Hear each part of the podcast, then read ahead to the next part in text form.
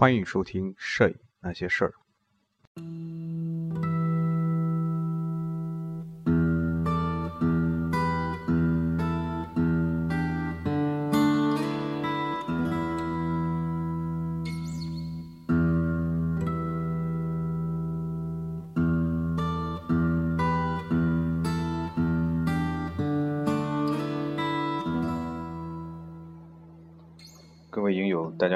欢迎收听《摄影那些事儿》，这里是第五十期。这期和大家聊一个摄影师，日本的摄影师，名叫植田正治，以及他的一本书叫做《小传记》。给我一瓢长江水呀、长江水，那就呃，聊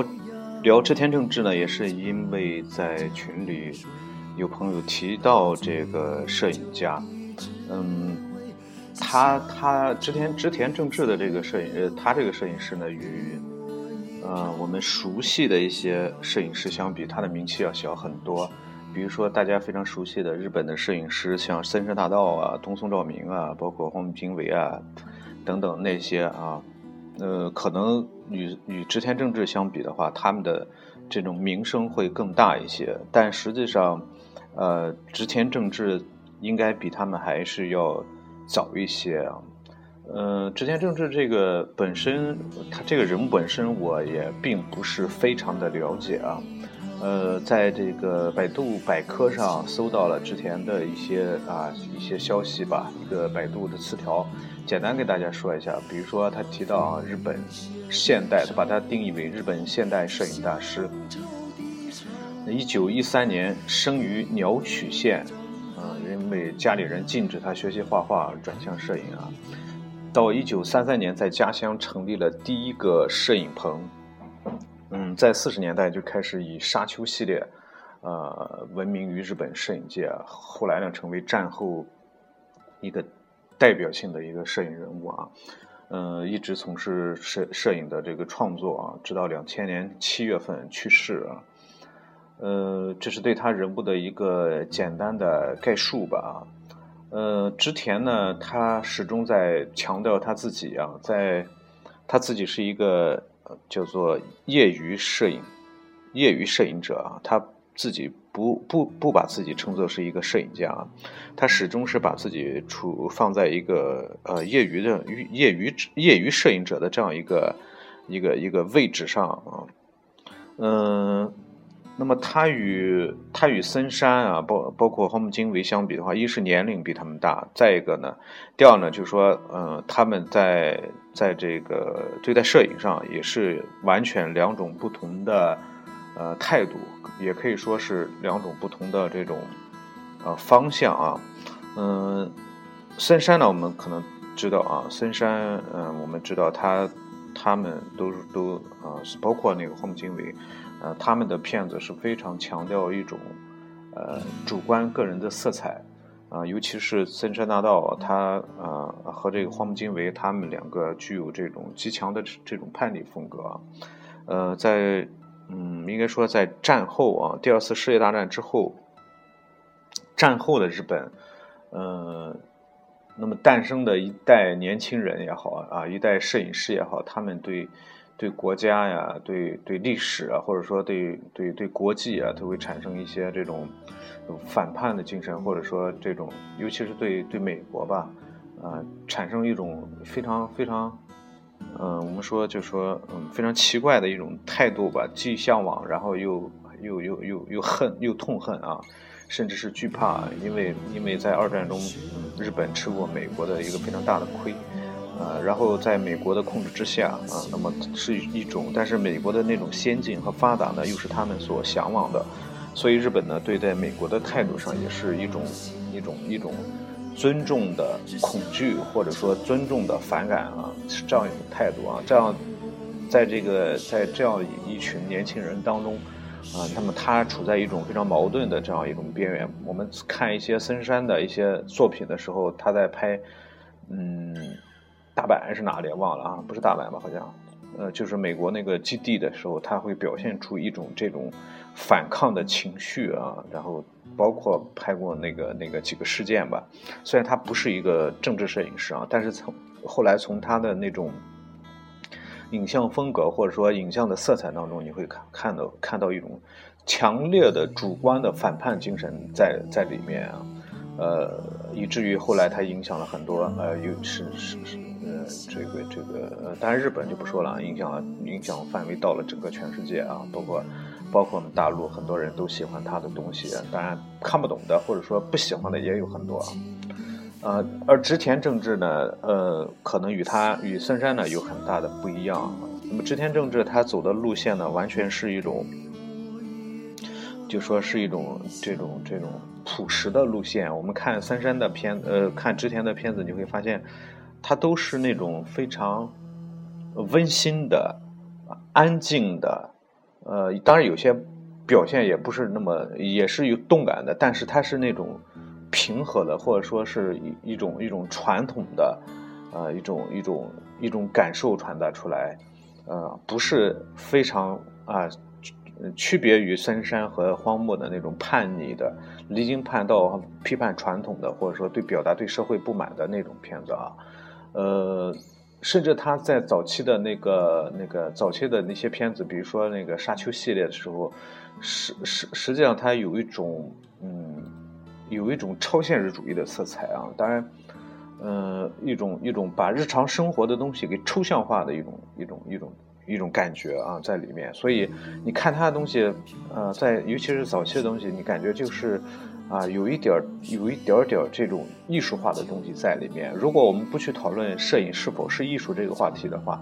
啊，那么织田早期的片子，我们就可以说它就是完全是那种艺术化的片子。但是它又区别于，嗯，那种我们传统意义上我们认为的那种啊沙龙式摄影，或者说那种唯美式的摄影，呃，那么它还是用一种呃非常朴实的手段表现非常普通普通的东西。然后呢，最终的结果呢是导致我们在看的时候是具有一定艺术艺术感的。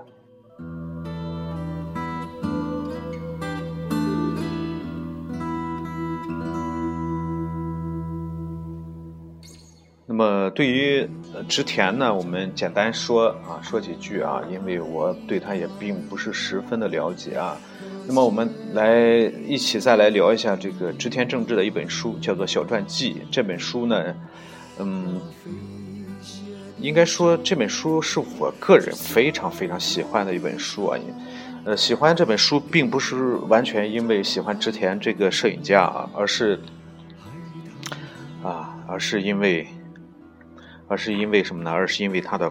装帧设计简直是太棒了啊！那么装帧设计，那么它采取了它的印刷也非常的精美，然后书页采取的它的装订方式采采取了裸露的那种书籍的那种方式啊。早在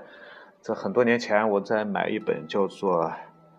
佛祖在在在佛祖在一号线》的那本书当中，那个那个那本杂文当中，就第一次见到这种。装进装饰的装帧的风格，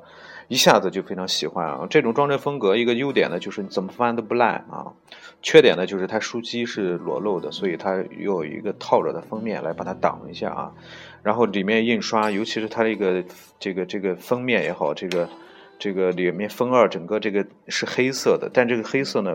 是那种哑光的，不是那种完全的黑色啊。摸上去啊，但不舍得摸，摸上去肯定会有手印，那看上去会非常的舒服啊。然后，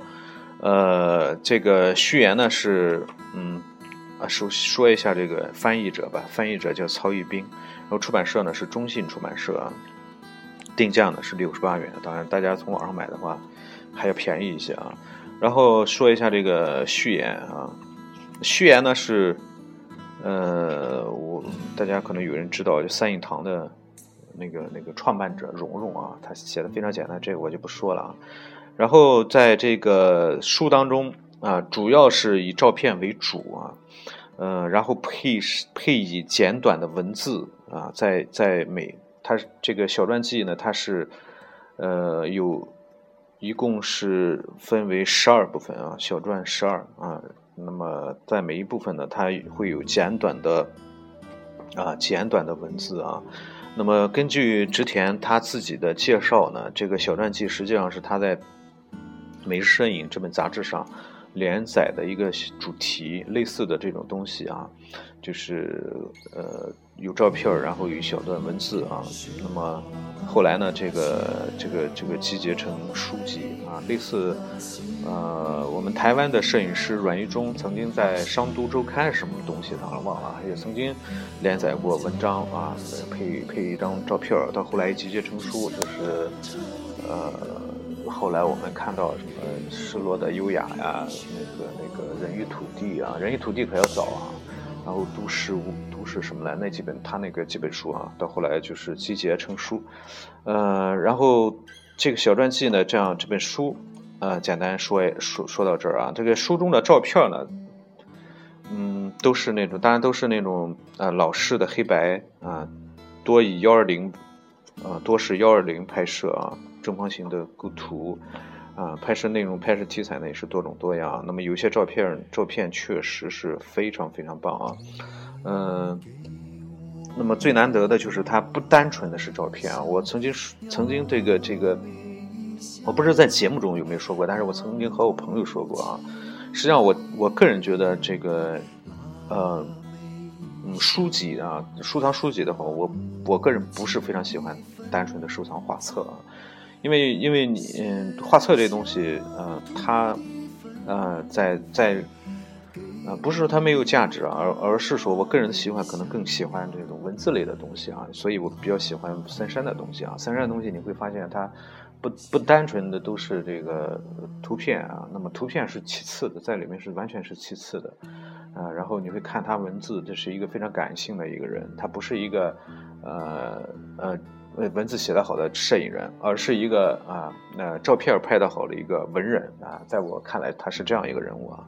呃，之前这本书呢就不不是这样，但是他以照片为主啊，照片印刷的也非常的精美啊，呃，然后文字呢非常简单，嗯，他这个图片和他这个文字你看起来都是那种非常朴实的啊，那个平排秩序不需要过多华丽辞藻去呃修饰的那些文字啊，那么。呃，所以这本书我是非常非常喜欢的啊。那么在看这本书过程中啊，在有了一些感想，然后我就写了写了一些一些小的文字吧，在一些看到一些照片照片的时候啊，嗯，呃，这里和大家也也也也一起分享一下吧，因为因为这本书看起来确实是非常非常非常轻松的啊，然后你会看起来是有一点怀旧，然后。呃，有一有一点怀旧的那种情绪在里面啊。比如说，在第四页有一张照片，这张照片呢，呃，是一个啊一个孩子戴着一个日式的学生帽啊，然后在前面一个另外一个孩子在后面。比如说我这样写的一段，我写了这样一段文字啊，呃，我想如今发达的数码技术也拍不出这种感觉了，虽然画面简单的很。一个戴着日式学生帽的男孩，双臂握在栏杆上，黑色的帽子和白色的上衣产生强烈的反差。男孩一本正经的表情，略带笑容，直视的镜头，镇定自若地等待着快门按下。后面着白衣的另一少年，大部分被遮挡住了。整个画面充满胶片特有的暖暖的黑白灰的调子，那感觉让人沉静，暖人心脾。不用考虑男孩是谁，更不用去想什么时代。只是这一瞬间，只是这个色调，只是一张简单的照片，便爱上他了。那么，这是我写的一个一个非常短的文字啊。那么，那么例如第六页吧，几张不确实我感觉非常不错的照片，简单写一下。就是这张照片是一个男孩站在铁路旁，然后揣着吹着小号，戴着帽子吹着小号。嗯，在他在他的右侧是一。是铁轨啊，伸向远方的铁轨，呃，然后整个是一个方形的构图，呃，人物突出，背景虚化啊，那么就这样一张照片啊，那么我写了几几句啊，那画面很简单，简单到就是一个男孩在吹着小号，有着有着似曾相识的感觉，如桑德镜头前的农民，又如阿波斯拍摄社会仪器的人们，除却之前拍摄的因素。还有应该是幺二零胶片那种特有的温暖。这里没有什么环境因素、社会因素，更不用过多的在意时代的特征，只是一个看不见镜头的肖像，就让人温暖起来了。那么，这是这是第六页的这张这张照片啊，然后在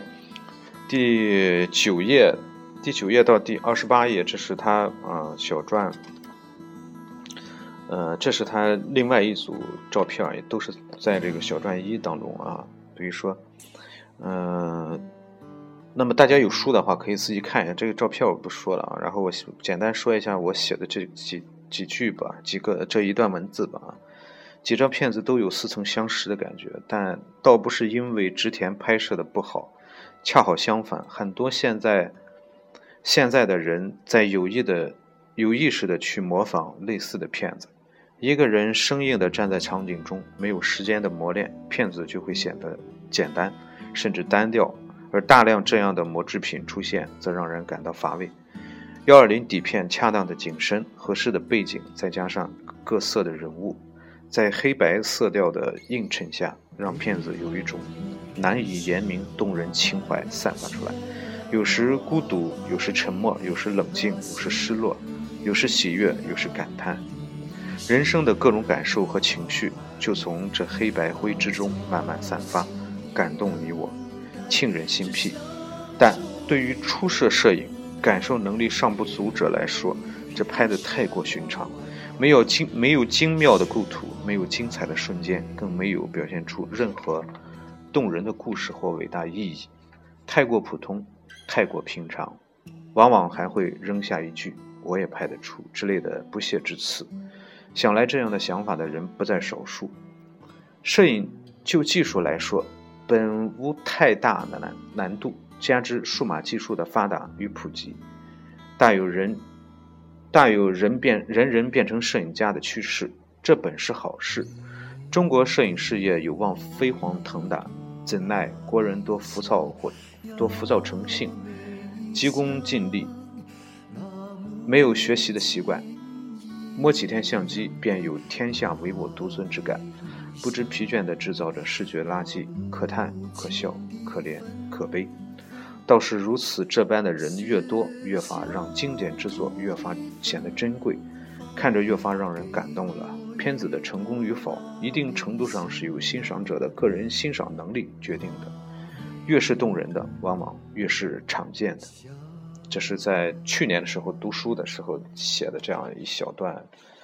啊文字吧啊，然后然后是呃下面这段文字忘了是看哪些片子写的了，可能就是随随感而写的，就这样这样给大家读一下吧。呃，做什么事情心态都很重要，把所做之事看得过重，或把自己看得太重，做起事来就背上了包袱，不免谨慎起来。反而效果不一定好。当然，凡事认真去做还是必须的。就摄影来说，如果一味想拍出伟大的作品或能得奖的作品，那拍起来难免瞻前顾后，束缚住水手脚。若把自己太当个人物或自觉就是摄影家了，那难免会有我的照片必须要好的想法。但谁又能做到所拍所拍照片每一张都是满自都是满意的呢？最终让人疲惫，让自己疲惫不堪。所以就拍照来说，跟着感觉，轻松自如的去做，充分享受拍照所带来的快乐，这才是喜欢摄影好的心态。照片传达出的是各种心态，心态成名的人，心境成名的人，才会拍出让人感觉清澈的照片。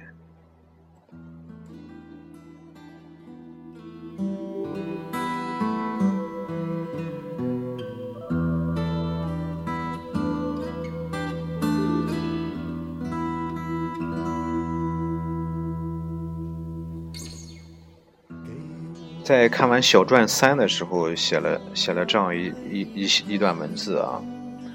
拍孩子的照照片大多会令人喜爱，不过织田的镜头里，孩子不是简单的天真烂漫加可爱，更多的是自由、害羞和对世界的迷茫和向往。尤其是那张站在山茶山茶花树下的两位少女，在第三十九页，一位略显拘谨，一位则拘谨的身体带着微笑的面容。那照片亲切而遥远，同为黄夫人种，好似看到自己童年的时光。几张场景照片，颇有如今景观摄影的感受，但仔细看，要么是熟悉的场景的单纯记录，要么就是借景抒情的情感之作。倒是那张戴着猴子面具的自拍像，让人眼前一亮。异于寻常、异于寻常的人物面部，这是第四十六页的一张照片啊。异于寻常的人物面部，让画面诡异而荒诞。忍不住想阿想起阿伯斯镜头下那异那异类人群，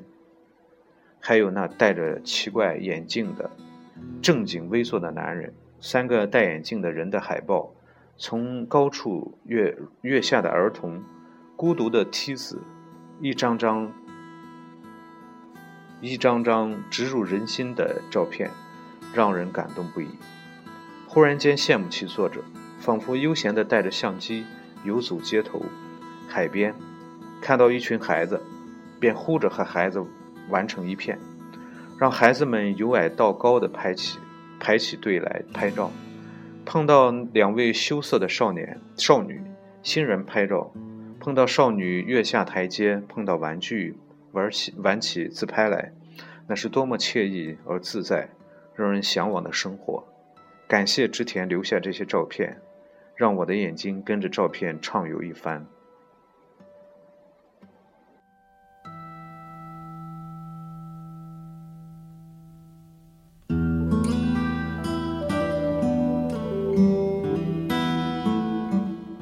在小传五看完小传五之后啊，写了一段：香曲是一个开拓村落，经历过困苦磨难，如今依然。以畜牧业为主，这是一张肖像照片，拍摄的是吉田武义先生，站在饲料仓库入口处，满脸全是皱纹，衣着朴素，乱而短的头发，再加再加上凌乱的络腮胡，夹杂丝丝白须，这样一张苍老而饱经风霜的脸，正凝视着什么，或正陷入沉思。那皱纹和深邃的眼睛让人沉静。仿佛有说不完的话语要说。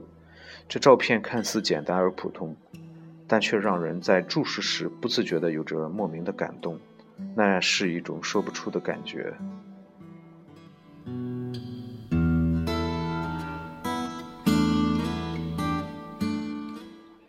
现代化之后的中国社会，还有多少传统传统的东西呢？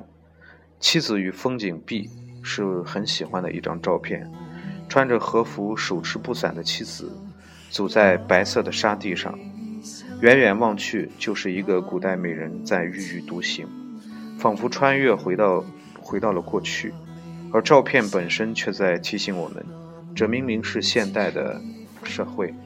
文明发达的日本现代社会，仍能看到过去传统的影像。无论是在家中还是在大街上，这是一个懂得回忆过去的社会。这是一个珍惜过去的社会。反观中国，每天都在叫嚣几千年文明古国，古国对待历史，大多数国民选择是遗忘、遗弃；对待传统，大多数青年选择遗弃。今日之社会，怎能不让人痛心呢？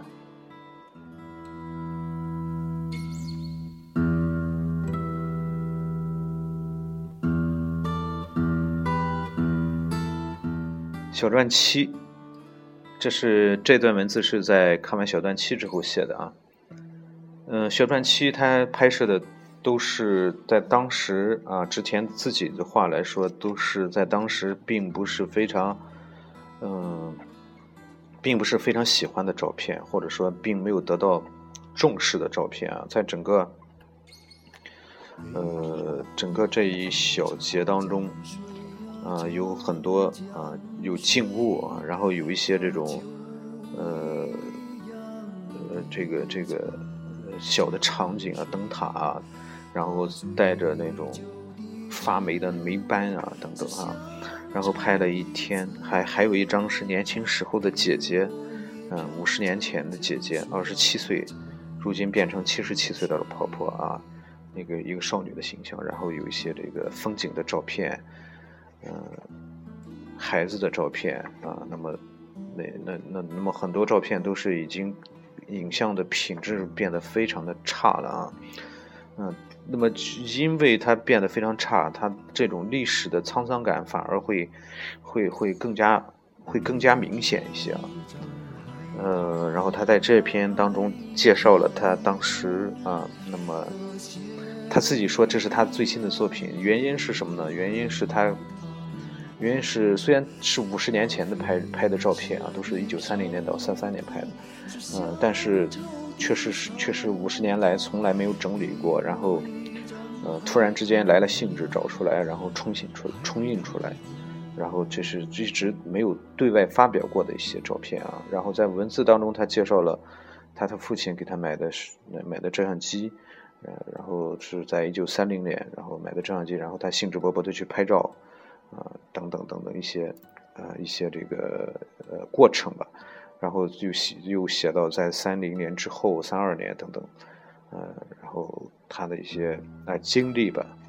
嗯，然后看完了之后，也确实是感觉非常这种带有历史强烈的历史沧桑感的照片，确实是让人啊能够充分的体会到摄影的呃在留住时光这方面，它它它的这个这个独特的魅力吧啊，所以就写了这样一些啊这样一小段文字，这些都是五十年前的相片，因当时未看上眼而惨惨遭抛弃。五十年后，织田将这些带着半个世纪霉斑的底片冲洗出来。拍照时的情形依然熟悉，那些霉斑滋滋、霉霉斑仄仄、素质不佳的旧照，满是满满的全是岁月的沧桑。这时间的痕迹，怕是胶片独有的一大特色。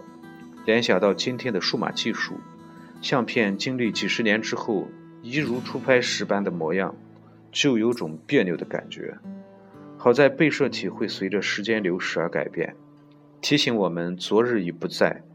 看那些相片，与想到法国的阿杰，只是拍着，留下的是看似普通的相片，却承载着巴黎百年的变化。于是我们该背起相机来拍下去。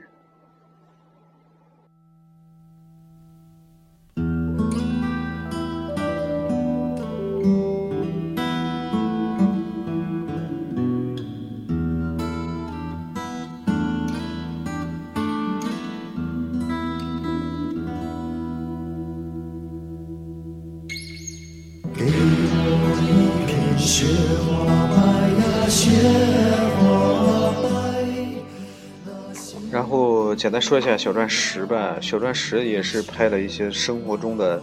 一些场景。但那么这个时候他的这个作品，实际上你在看小传小传记整个过程中，他拍摄的这个这个这个这个照片的这种风格是非常统一的，无论是五十年前的还是就是最近拍摄的。呃，很多很多照片，它它它确实就是普很普通的生活的场景，然后经过作者呢这种这种发挥啊，这种这种啊，我们说这个选择啊，把它艺术化啊。那么小传十当中，包括小篆十一，比如说他拍一个小模型的汽车，四五辆小模型汽车放在马路中间的这个白色的实线上。嗯，然后拍的街道上的石头，呃，拍一一一张椅子，破旧的椅子，一把一把伞的骨架，呃，以及这个这个在雪地中的一些雕塑，拍雪雪的一些几张场景，啊，拍在在大海边上的一台旧电视等等，啊，包括在小传十二当中，它就明显是看出是在医院，它的题目叫住院嘛。在医院中，啊，那么护士的衣服，呃，护士的肖像，大夫的肖像，以及护士的鞋子啊，呃，以及生病的小女孩，在窗边抱着娃娃的小女孩等等，以及病床、窗户等等，就是非常生活化的一些东西啊。然后，嗯，啊，我写了这样一段一段文字啊。小篆十的照片大多是日常生活中的物品和场景，而小传十二则是拍摄医院、药品、护士的影像，没有头部的护士，推车中的怀表，渐渐走远的鞋子，抱着娃娃的小女孩，没有病人病床，窗外的景象等等，都告诉我们，织田那无处不在的拍摄行为。那化腐朽为神奇的独特眼光，不得不让人佩服。给我一瓢长江水呀，长江水，那酒一样长江水。那醉这样，这本书也给大家介绍完了啊。怎么总的来说吧，嗯、呃，作为我个人来说啊，我是非常非常喜欢啊。那么，呃，作为这个，我刚才在翻的时候看到，看到在这个在在这个封封三上啊，有这样一段文字啊，对对织田正治的一个介绍，给大家念一下吧。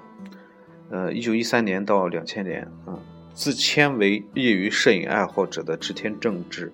是被公认为与荒木经惟、森山大道同等级的摄影大师，同时也是第一位荣获法国文化艺术骑士勋章的摄影师。历史上，绘画大师毕加索曾获得此奖，而授予摄影师、摄影大师织田先生在世界上是第一位。织田先生用他的成就影响了数不胜数的人。织田正治一生获奖无数，一九五四年获得第二届二科奖，一九七八年获文化厅设计创设十周年纪念老纪念功劳者表彰，一九八九年获得日本摄影协会功劳奖，一九九六年荣获法国文化艺术骑士勋章勋章，一九九八年织田正治荣获鸟取县第一公民成就奖。两千年七月四日去世，享年八十七岁。自一九五八年在纽约现代美术馆举办展览后，织田先生的作品曾多次在海外展览。一九九五年，在织田正治的家乡鸟取县西伯郡案本町还建立了织田政治摄影美术馆。近年来，欧洲举办了织田政治巡回回顾展，并出版了织田政治影集。对织田政治的关注度日益高涨，已出版的作品既有正织田政治的世界、织田政治写真集《吹来的风》和我的相册等。嗯、我想通过本期节目，大家应该对织田正治这位日本的摄影大师啊、有一个初步的了解了吧？如果是你也喜欢拍摄日常的生活，你也是一个热爱生活的人。啊，那么我推荐你啊，那么看一看这本书，或者是对织田正治的去了解一下啊。然后我们需要做的，呃，我们需要做的就是拿起相机拍照吧。好了，本期节目就到这儿，我们下期节目再见，拜拜。